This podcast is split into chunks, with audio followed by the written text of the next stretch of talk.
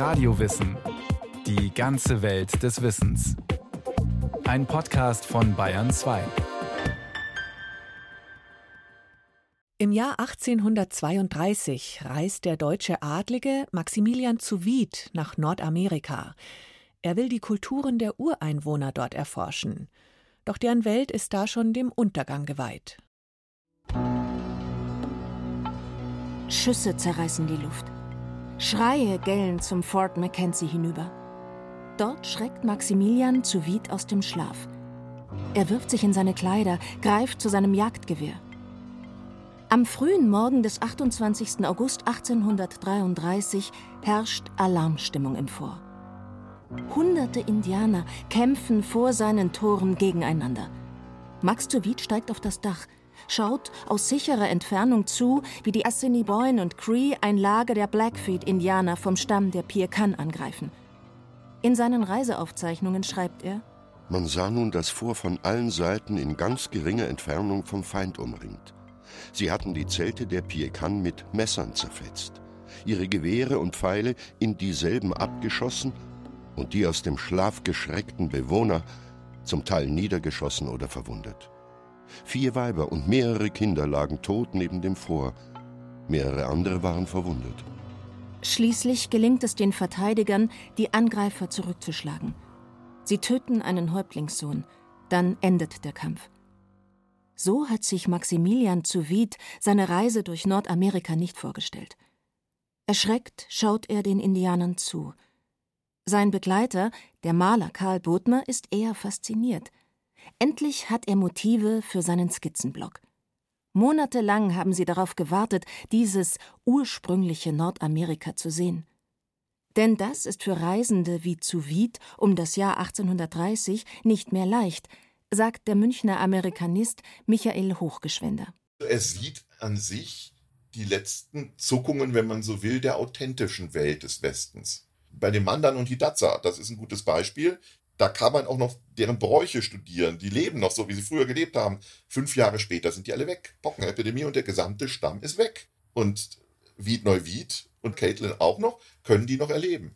Maximilian zu Wied und George Catlin, zwei Nordamerika-Reisende um 1830, deren Beschreibungen und Bilder die Vorstellungen von Indianern bis heute prägen. Selbst Karl Mays Winnetou soll inspiriert sein von zu Wieds Aufzeichnungen.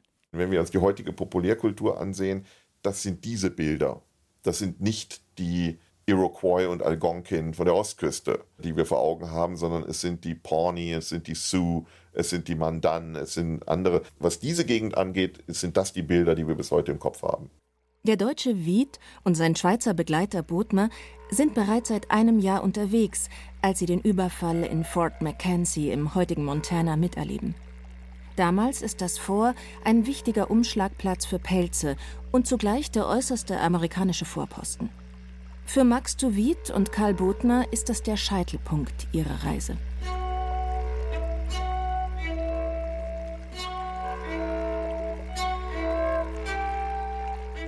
Die beiden haben seit ihrer Ankunft in Boston am 4. Juli 1832 bereits tausende Kilometer zurückgelegt. Das Ziel der Unternehmung das Land und die Kultur Nordamerikas erforschen. Die Prärie und die Rocky Mountains zu sehen, bevor die europäischen Siedler alles Ursprüngliche verdrängt und vernichtet haben. Die weiten Strecken des inneren und nordwestlichen Amerika sind im Allgemeinen noch wenig bekannt, und es gereicht allerdings der Regierung der Vereinigten Staaten zum Vorwurf, nicht mehr für deren Erforschung getan zu haben. Kritisiert zu Wied in seinem Buch Reise in das innere Nordamerika. Die Eroberung des wilden Westens schreitet unaufhaltsam voran und damit der Untergang der Welt der Indianer, wie sie zu Wied damals selbstverständlich nennt. Inzwischen werden immer mehr die Bezeichnungen Indigene oder Ureinwohner gängig. Prinz Maximilian zu Wied, Neuwied, wie er mit vollem Namen heißt, weiß um deren Situation. Der deutsche Grafensohn aus Neuwied am Rhein hat sich bereits mit einer Brasilien-Expedition von 1815 bis 1817 als Naturforscher einen gewissen Namen gemacht, ganz im Geist seines Vorbilds Alexander von Humboldt. Zuvid ist bereits 50 Jahre alt, als er erneut aufbricht, um unerforschte Gebiete zu erkunden. In Nordamerika um das Jahr 1830 liegen diese mittlerweile westlich des Mississippi, des großen Stromes, der den Kontinent von Norden nach Süden teilt und die Westgrenze der damaligen Vereinigten Staaten bildet man muss sich den Westen jenseits des Mississippi wirklich so vorstellen, dass er sehr dünn besiedelt war. Es gab ein paar Handelsstützpunkte, es gab ein paar französische Waldläufer, ein paar Abenteurer, die durch das Land gezogen sind und ein paar Soldaten, die in relativ einsamen Forts im Wesentlichen nichts getan haben. Es gab kaum Siedler in diesem Gebiet, das heißt, sie haben tatsächlich noch amerikanisch-indianisches Leben, zumindest in Teilen noch, wie bevor die Weißen überhaupt gekommen sind sagt der Amerikanist Michael Hochgeschwender über die Situation im sogenannten Wilden Westen. Wenn nicht dort, wo dann sollte Max Tuvid das ursprüngliche Leben der Indianer kennenlernen, nach dem er suchte? Viel Zeit blieb ihm nicht mehr. Zwei Jahre vor Tuvids Forschungsreise hatte der amerikanische Präsident Andrew Jackson per Gesetz die Grundlage zur Vertreibung der Indianer geschaffen, den sogenannten Indian Removal Act. Dessen Folge? Die indigene Bevölkerung aus Gebieten östlich des Mississippi wurde zwangsumgesiedelt. Indianer mussten in Reservaten leben, waren zu Presbyterianern, also Protestanten bekehrt, wie die Irokesen nahe Buffalo, oder gar Pockenepidemien, den sogenannten Blattern, zum Opfer gefallen. In Museen an der Ostküste stellte man ihre Alltagsgegenstände bereits aus wie Geschichtszeugnisse. Gründe, die Max Tuvid von der Bedeutung seiner Forschungsreise überzeugten. Ein großer Teil des Landes, der noch vor einer kleinen Reihe von Jahren mit kaum unterbrochenen Urwäldern und einer schwachen zerstreuten Bevölkerung roher Wilder bedeckt war, ist jetzt größtenteils zivilisiert und so bekannt und angebaut worden wie unser altes Europa.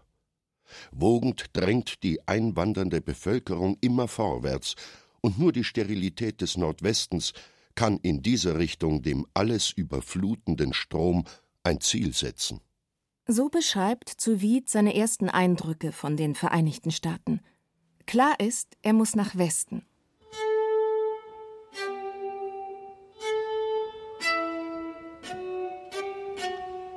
Im Frühjahr 1833 geht es den Ohio hinab zum Mississippi und bis nach St. Louis. Hier sieht er nicht nur erste Indianer, er lernt auch den Entdecker William Clark kennen, der zusammen mit Meriwether Lewis 1804 bis 1806 die erste große Expedition gen Westen unternommen hat. Für die weitere Strecke entscheidet sich Zuvid, statt mühsam auf dem Landweg, auf dem Missouri mit dem Dampfschiff nach Norden zu reisen. Erstens konnte ich auf der Landreise keine Indianer beobachten. Trifft man sie, so muss man sich mit ihnen schlagen, kann sie also nicht vollkommen kennenlernen. Und zweitens verursacht eine solche Reise große Schwierigkeiten, bedeutende naturhistorische Sammlungen zu machen.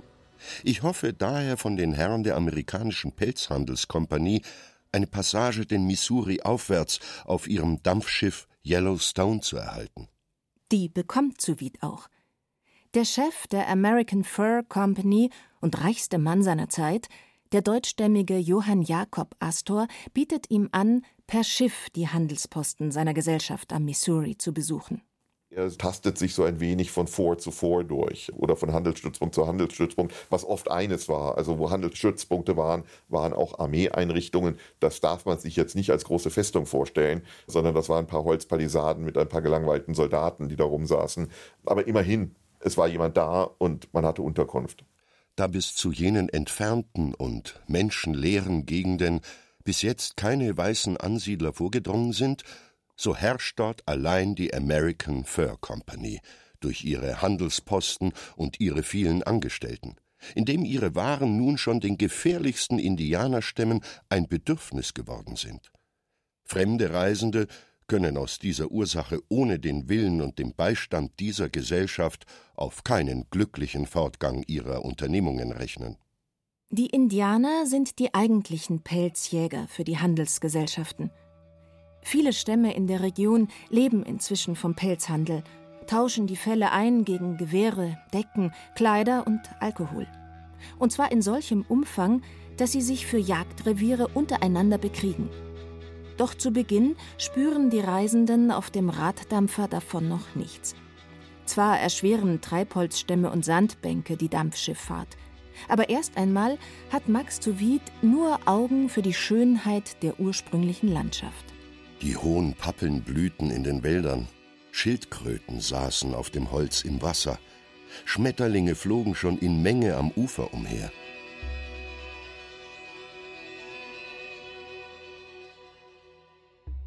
Zu Wied will bis in die Rocky Mountains kommen. Im Juli 1833 erreichen er und seine Begleiter aber erst einmal Fort Union, einen abgelegenen Handelsposten im Gebiet der Assiniboine, mehr als 1800 Meilen von St. Louis entfernt.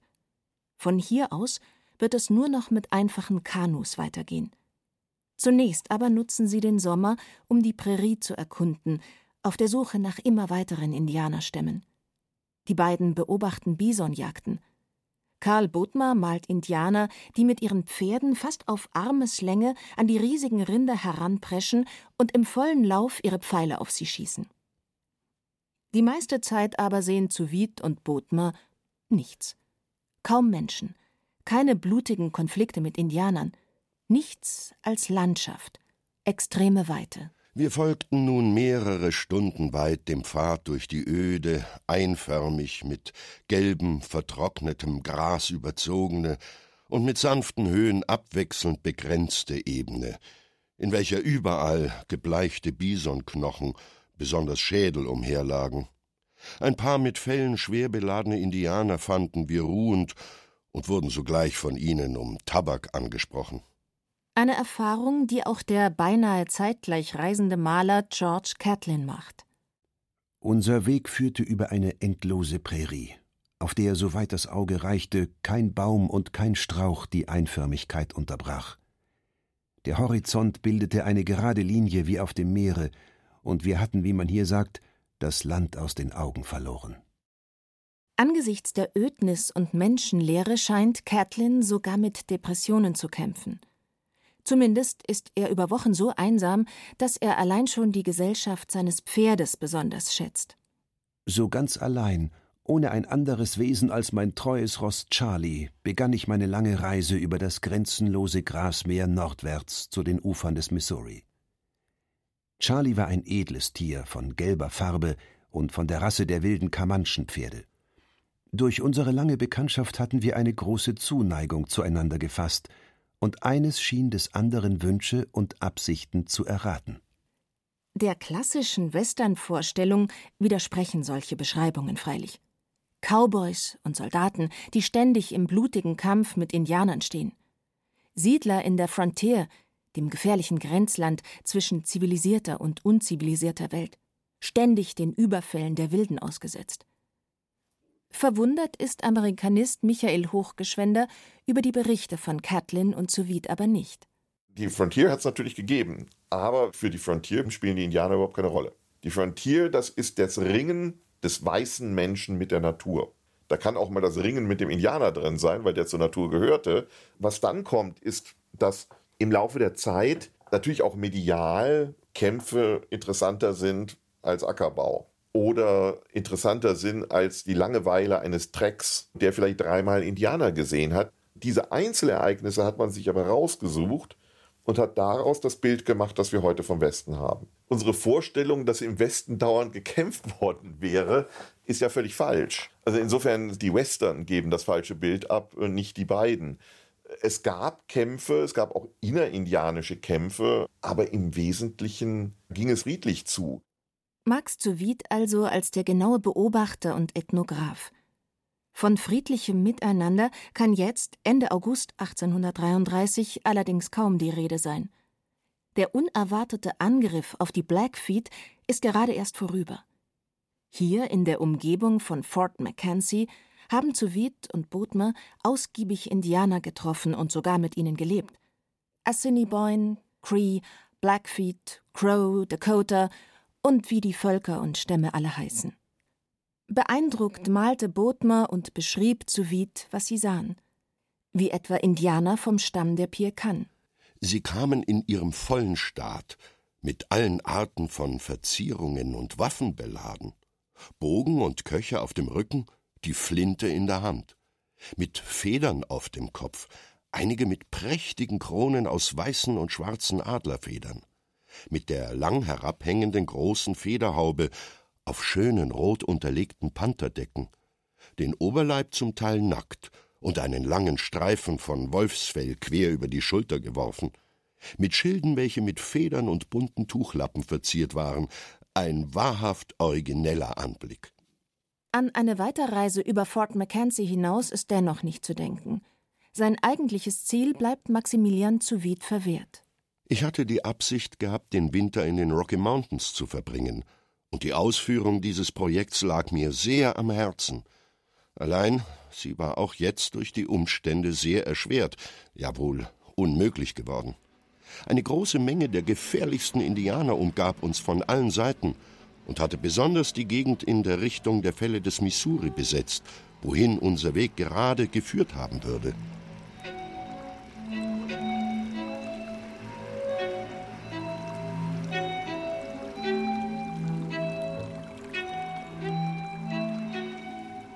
Der Rückweg führt Max Wied und Karl Bodmer wieder nach Fort Clark.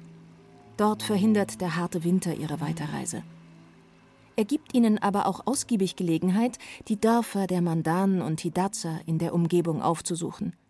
Zu Wied arbeitet an einem Wörterbuch für die Sprache der Mandan und Bodmer freundet sich sogar mit einem ihrer Häuptlinge, Mato Tope, an. Über allem steht für Zuvid die exakte Dokumentation der hiesigen Ureinwohner. Diese möglichst vorurteilsfrei darzustellen, als menschliche Wesen. Ein für die damalige Zeit nahezu einzigartiger Ansatz. Ein Ansatz, der zu Wieds Werk für Wissenschaftler wie Michael Hochgeschwender zu einem wichtigen Zeugnis der Vergangenheit macht. Gerade im Zusammenspiel mit George Catlins Bildern und Beschreibungen beide haben einen wirklich aufmerksamen Blick, auch wenn man die Gemälde sich nebeneinander mal ansieht, die malen ähnliche Dinge. Und das finde ich ganz spannend, weil dadurch die Bilder sich auch gegenseitig in ihrem Authentizitätsanspruch stützen. Es gab wenig authentische Zeichnungen. Und das ist tatsächlich das Verdienst von Wied Neuwied mit Karl Bodmer, dass er jemanden hatte, der im Malen ein sehr aufmerksamer Beobachter war. Die Bilder vermitteln Stimmung, aber sie sind gleichzeitig sehr genau und versuchen sehr minutiös das wiederzugeben, was er gesehen hat. Die Ureinwohner Nordamerikas faszinieren Maximilian zu Wied. Gleichzeitig weiß er, ihre Welt wird schon bald untergehen. Das erkennt auch George Catlin, nicht zuletzt aufgrund der massiven Jagd der europäischen Einwanderer auf Bisons, die noch zu Beginn des 19. Jahrhunderts millionenfach die Graslandschaften durchzogen. Das Schicksal der Büffel ist bestimmt. Und mit ihrer Ausrottung müssen auch die Bewohner dieser weiten Ebenen untergehen, die ihnen kein anderes Subsistenzmittel darbieten. Es ist hart und grausam, dass die zivilisierten Menschen die mit allem Luxus und Komfort des Lebens umgeben sind, jährlich an die 150.000 bis 200.000 Büffelhäute aus jenen Gegenden holen, und dass der größte Teil dieser Tiere zu einer Zeit getötet wird, wo das Fleisch nicht aufbewahrt werden kann und daher den Wölfen überlassen wird. Zwar jagten zum Teil auch die Indianer selbst die Bisons sehr verschwenderisch, aber mit dem Eingreifen der Europäer ändert sich einiges. Denn nach Ansicht von Michael Hochgeschwender sind nicht die eingeschleppten Krankheiten oder die Vertreibung der Indianer die Ursache für den Untergang ihrer Kultur. Die Beraubung der Subsistenzgrundlage ist eigentlich das Wesentliche, um auch 300 Jahre nachdem die ersten Krankheiten aus Europa mit eingeschleppt worden sind, im Grunde dafür zu sorgen, dass diese Krankheiten weiter wirksam bleiben.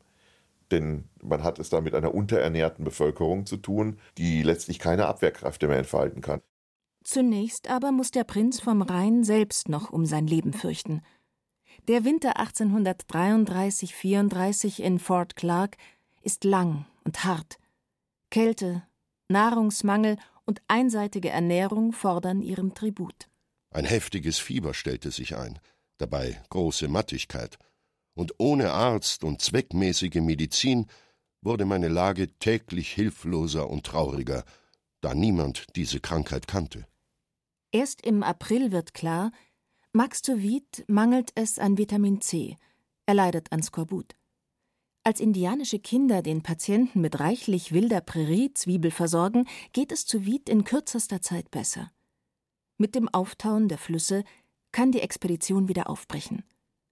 Als zu Wied und Bodmer im Mai 1834 zurück in St. Louis sind, sehen sie auf einem ihrer Besuche sogar eine Sammlung indianischer Porträts und Szenen des Malers Catlin, welche wir jetzt, nach Zurücklegung unserer Reise, vollkommen zu beurteilen verstanden. Es klingt wie eine letzte Selbstvergewisserung über das, was sie in den vergangenen Monaten Erstaunliches und Unerwartetes erlebt haben, was sie zurück in Europa zu berichten haben. Aus Sicht von Michael Hochgeschwender eine bis heute unschätzbare historische Quelle. Ohne Wied wüssten wir sehr viel weniger über viele Stämme dort. Insofern ist es eine der ganz, ganz wichtigen Reisen. Vor allem für die geistige Erschließung des Westens. Was wissen wir über die Kulturen, die dort leben? Das, was wir wissen, wissen wir von Lewis und Clark und wir wissen es von Caitlin und wir wissen es von Wied Neuwied und Bodmer.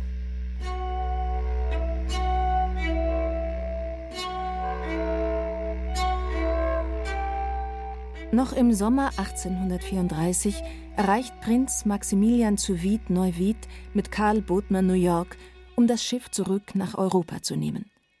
Mit dem Ende der Reise kommt fast zeitgleich auch das Ende der von ihm besuchten Indianerstämme. Wieder zu Hause erfährt Max zu Wied, dass fast alle Hidatsa, auch Minitari genannt, inzwischen tot sind. Im Winter 1834-35 erhielt ich in Deutschland den Besuch des Herrn Kenneth Mackenzie vom Fort Union am oberen Missouri, der mir folgende Nachrichten mitteilte. Bald nach meiner Abreise von Fort Clark hatten die Dakotas die Dörfer der Minitari angegriffen und die beiden unteren derselben in Asche gelegt. Auf beiden Seiten waren Leute auf der Strecke geblieben. Gegenwärtig hielten sich die besiegten Minitari in den Mandandörfern auf.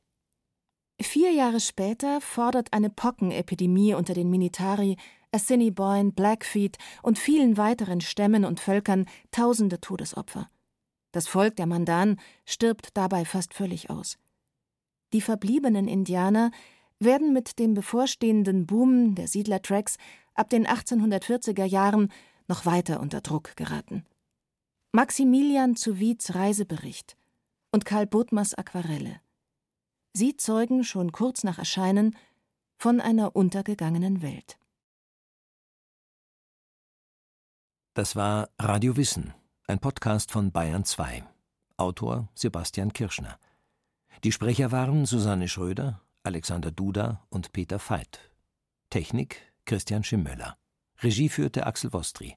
Redaktion Thomas Morawitz. Wenn Sie sich dafür interessieren, wie die sogenannten Indianer in die deutsche Populärkultur fanden, empfehlen wir Ihnen die Podcast-Folge Mein roter Bruder, das Indianerbild in Deutschland von Herbert Becker. Und wenn Sie keine Folge mehr verpassen wollen, abonnieren Sie Radio Wissen unter bayern2.de slash podcast.